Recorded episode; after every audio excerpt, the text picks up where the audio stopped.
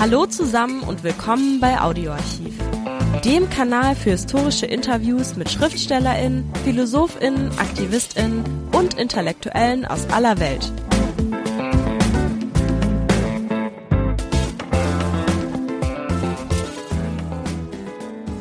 Hallo, Bulu Imam wurde 1942 geboren. Er ist Philosoph. Wie so viele PhilosophInnen indigener Völker ist er im Westen weitgehend unbekannt. Er passt weder von dem, was er sagt, noch wie er es sagt, in unsere Kategorien.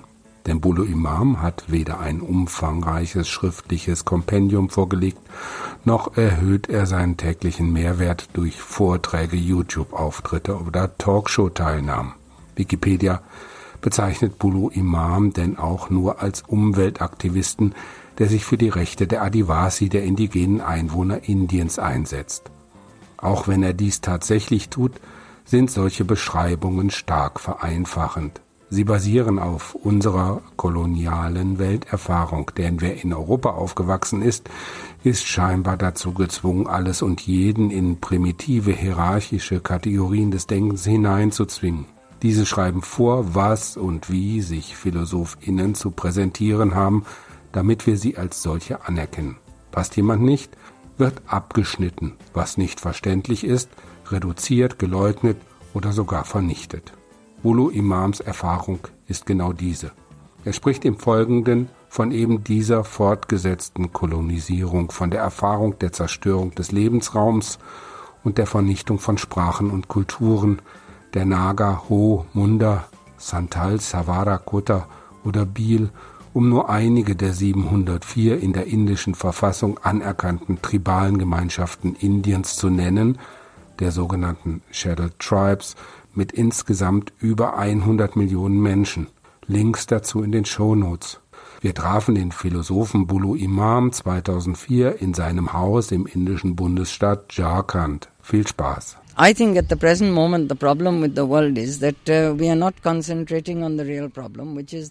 people who have got developed societies in ancient environments are being treated now like wine glasses which have got their mouth on the table that don't have the wine going into it.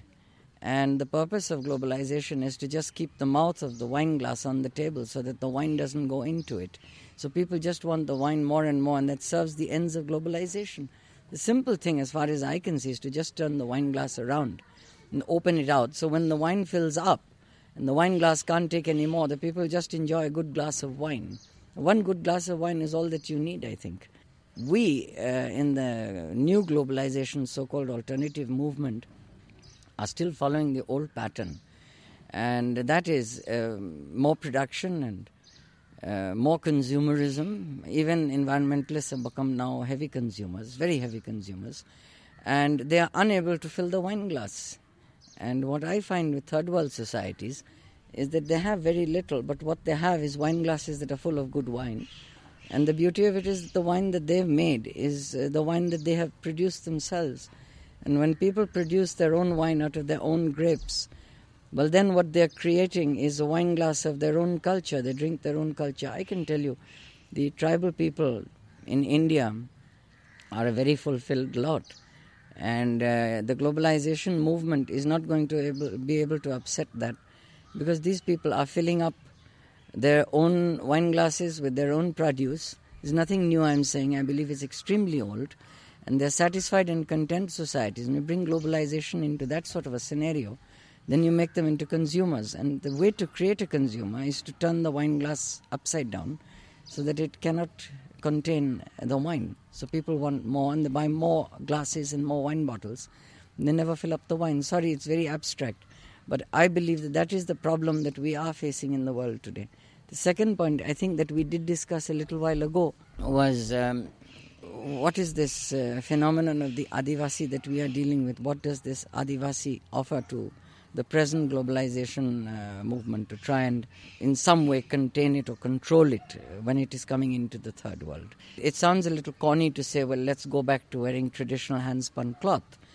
I do agree with that. In, in the world of change, you will want the change should come in. But the people I think who should be the judges, or the, the people who are going to give the final uh, verdict on whether they want globalization or they don't want globalization will have to be people who have lived in alternative environments ever since uh, we can remember, who have got uh, alternative systems of uh, soul satisfaction, of body satisfaction, of mind satisfaction.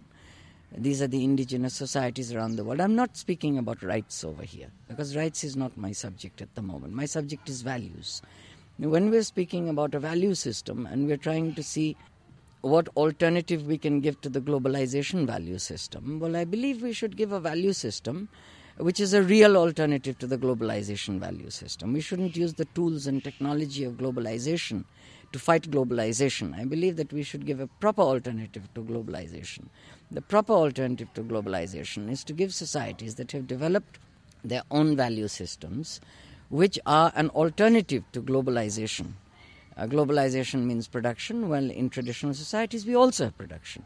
In uh, globalization, you have got value systems which lead to mental and physical and spiritual satisfaction, no doubt about it.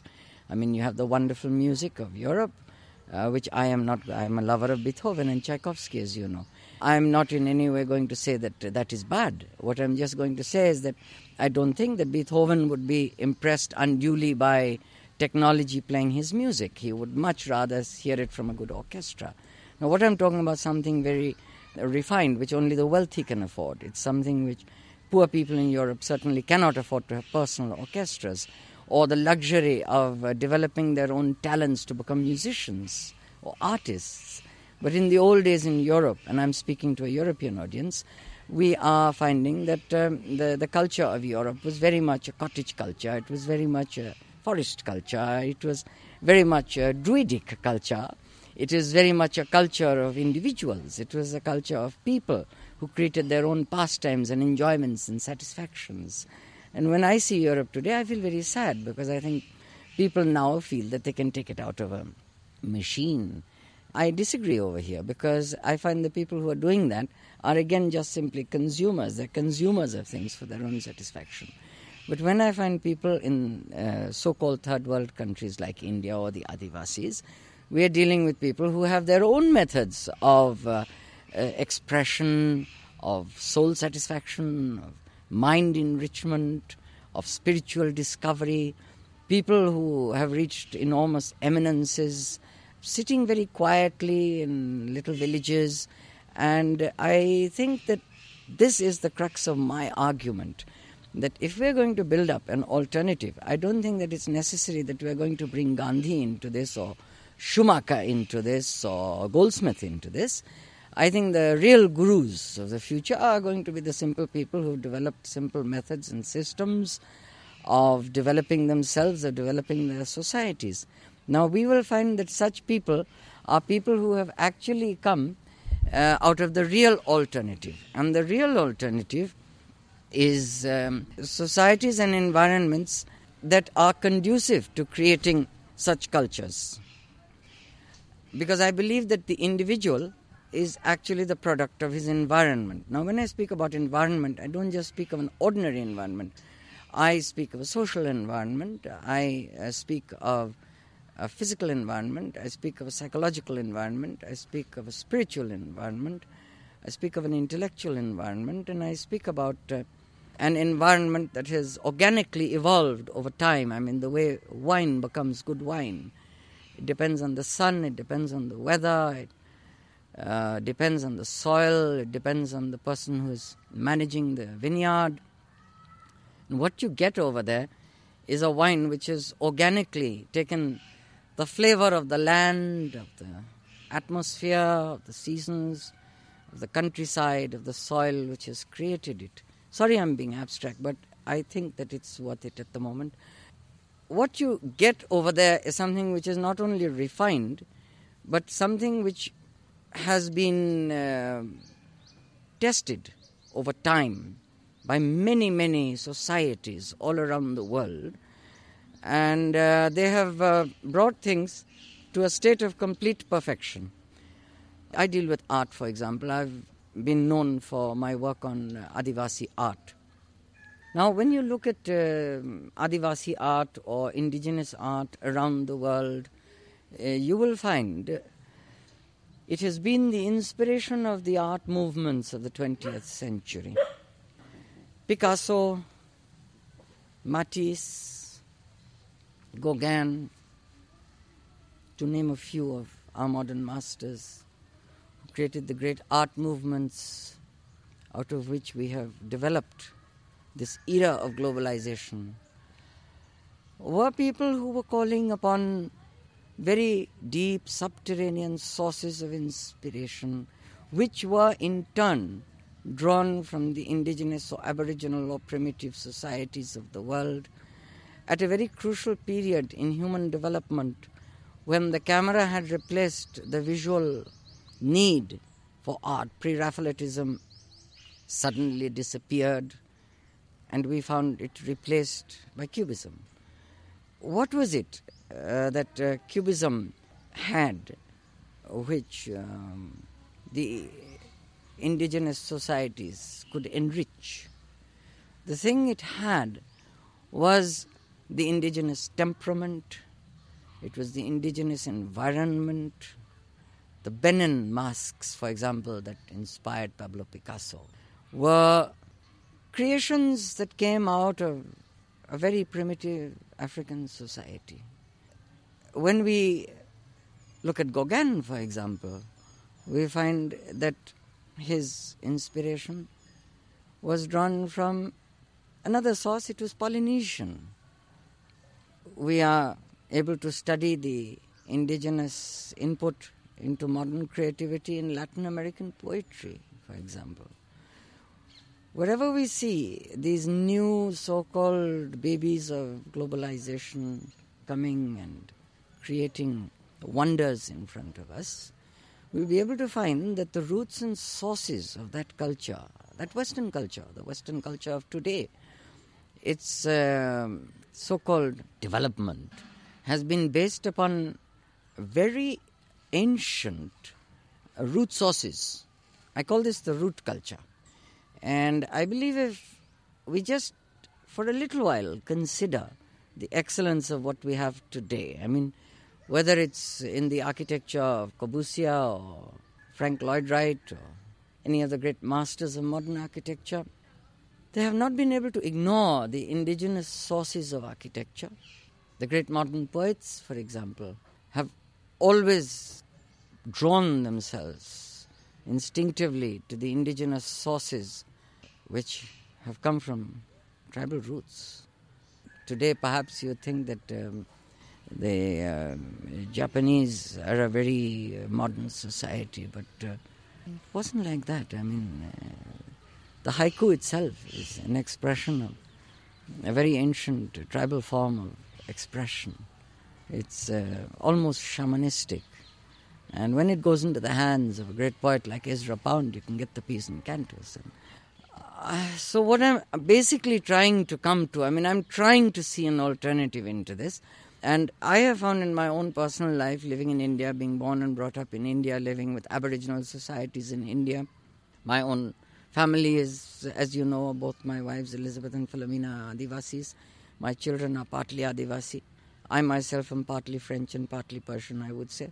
So uh, when I look at myself, I have had to go through a catharsis to come where I am today. I have had to give up chosen values. I have had to analyze my chosen values. I've had to see the, the values which my children have adopted, which are different to me. I've been critical in a non critical manner to try and understand something. And I found that the indigenous inspiration in Indian society, even developing Indian society, if it can be kept away from the dangers of globalization, which is simply consumerism, which has got nothing to do with genuine genesis of genuine evolution and genuine development, which are just things that have been brought as inputs into our society, I do not feel that those extraneous forces that have come with all their wonderful technology, I have to admit it. If today we are finding ice in Mars, it's the development of technology, but we have to at the same time not forget that if we have those wonderful discoveries or products of our technology, we must not forget that at the same time we are burdened with uh, enormous stigmas like um, the discrimination which we find around the world today of power sources which are able to subdue large masses of the human population, where weapons which were made originally for the survival of the human species have become weapons of destruction of the human species. The utilization of weapons has been put into a wrong direction. Weapons are things which are for the human uh, and uh, not for the destruction of the human. And when I say the human, I also mean the animal because man is only an animal. He's a part of the same human kingdom. We go back to life itself. I do not see how you could develop technology for the destruction of life when the whole process of evolution is the construction of life. You cannot have a contradiction like that. And in uh, the, the Western paradigm of globalization and development, it is implicit and inherent in the whole structure of globalization that destructiveness is a part of construction. Now, if destructiveness itself is going to be a part of construction, this is just the old Western agenda of development where you can't make an omelette without breaking an egg, so therefore, destruction of the environment and destruction of human societies is a method to a new form of construction.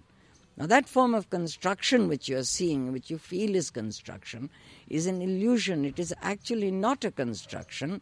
It is a remodeling of something by destroying it and making it into a new thing. And if you should take anything and break it, you will always be able to make something new out of it. The new thing that you are getting, you think is a development. Now, that is not a development, it is a development in the context of the developer. The developer is the person who has got the designers, he has got the bankers, he has got the workforce which is designing that development. And we are thinking that if we bring that development and we can somehow amalgamate that to the root cultures of the third world, we are going to now develop the third world. We are not going to develop the third world. This is not just a new industrial revolution that we are looking at here. I think it's something a little more sinister. The Industrial Revolution was something else, as far as I can believe. It was in another era of colonization. What we are seeing here is the actual destruction of the human spirit itself.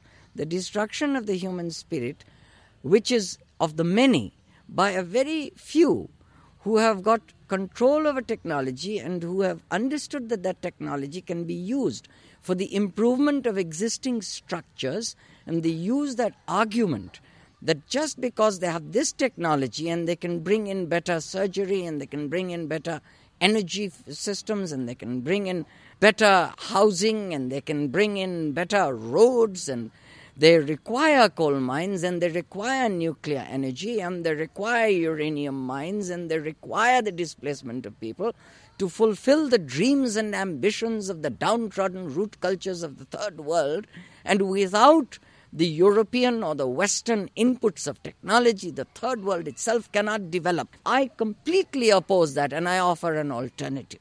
The alternative is that we have in the third world root cultures. I'm not going to say that the tribal ethnobot, the Adivasi, is as good as the medical system of the West. But what I am trying to say is that the systems that we have are sufficient unto themselves. And that if we put this up against the West, we are probably going to be seen as inferior. Accepting the fact that we are inferior, I would like to draw to your attention that in obtaining the so called benefits of the technology of Western civilization, we stand to lose much greater things than we stand to gain. The things we stand to lose are the environment which produces our individual societies and culture we stand to lose the traditional systems which have actually given us our value systems, out of which the whole spirituality of the third world has developed, out of which the artistic consciousness of three fourths of mankind has evolved. We are going to risk this entire treasure of human society simply because we are going to say that we are developing better methods of technology for medicine, for roads, for housing. Well, I would like to, at this point in the discussion on the alternatives, make a small statement that um, in the ultimate analysis, I do not believe that human longevity is the criterion of human destiny. I believe the criterion of human destiny is the fulfillment of the human spirit. if a man lives another 10 or 20 or 50 years, is not the criterion of a civilized society. The criterion of a civilized society in the context of infinity and eternity is the development within individuals of their spiritual, mental, psychological, and physical substances. That those people will be able to, within their span of time, explore the limits of human consciousness. If we go back a hundred years in Europe, we will see the longevity was much less than it is today. But those were the periods that produced your Goethe, your Beethoven, your Handel, even your Wagner. And in India, it produced a Kabir. It produced the great writers of the Veda. It produced the Sanskritic civilization of India. It produced the Adivasi culture of India. It produced the Aboriginal societies of Australia, whose art today rules the world. It produced the societies of Latin America. It produced the North American Indian. Here were people who developed cultures which today are the epitome of civilizations in those continents. It produced European culture. It produced the roots of your European culture, which actually led to the discovery of your wonderful era of colonization, which led to the development of your wonderful industrial revolution, which led to the enlightenment of Europe, which led to the mastery of mankind, which led to the destruction of the very sources which created your greatness. Are you today prepared to cut the branch upon which you sit? Are you today prepared to destroy the very roots of the things that have given you sustenance, the things that have created the sources for the genesis of European civilization? Today, India stands at the same place where Europe stood three centuries ago. Today, we stand in the same root cultures which Europe had, which lays dormant during the Middle Ages, the same root cultures which were there in the 8th century in Germany when St. Boniface came from Ireland. You are speaking about a culture in India today which you should be jealous of, which you should be happy to associate with, which you should be proud to be invited to be a part of. You should not come here with the view to develop us, to destroy us. You should come here to welcome our ideas, to understand from our ideas, to be inspired by our ideas, so that we can teach you something. Gleich geht's weiter mit dem Interview. Zuvor noch der kurze Hinweis. Liked uns, wenn es euch gefällt. I had quoted Einstein that you cannot use the system which has been destructive to become constructive. You cannot solve the problems of a destructive system by trying to formulate from within that system methods of reconstruction, and that if you want to deal with it, you have to give a real alternative. Now, I'm coming to the real alternative. In the context of what I have said, we have existing systems. These systems are not up to the standards which have been set by the West. But these systems are sufficient unto themselves. If by any type of development we feel that we can improve these systems, I would be crazy to say don't do it. Go ahead and do it.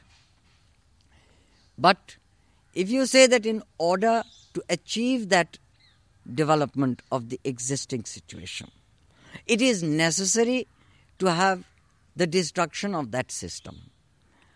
I am at that point going to tell you that the destruction which you are going to do is going to be upon the local people from whom you believe you can create a system which is for their benefit.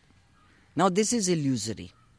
At the local level, at the village level, if you are going to destroy existing systems to improve the system which you are now bringing in, I cannot see that that is for the improvement of the local systems.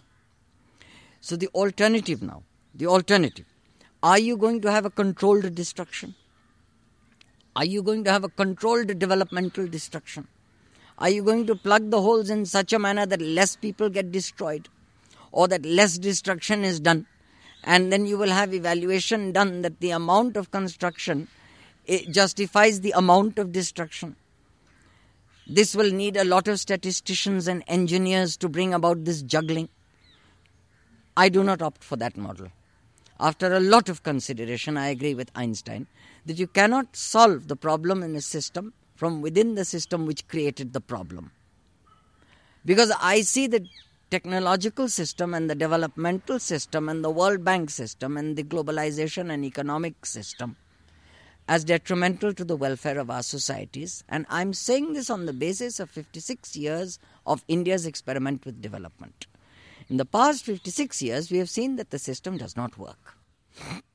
So I am one of those who would I'd be a hardliner in this case. I would say that I would reject the system we have been using for 56 years, which all we are doing today is fine tuning it. We're using better equipment, we're using better trained people, we are trying to use better systems to improve the old system by destroying it by the new system to create a better old system within the paradigm of the new system. Now, I would say that we have seen 56 years has not improved the systems that existed there from before.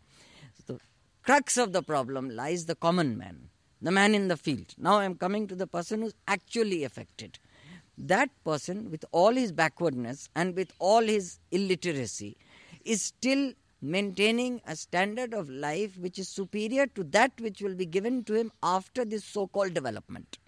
I mean, we have to accept that. We are coming to the facts of the matter. The facts of the matter is to find out why this phenomenon is taking place across the whole world, in which, in trying to improve systems, we are actually ending up by destroying systems.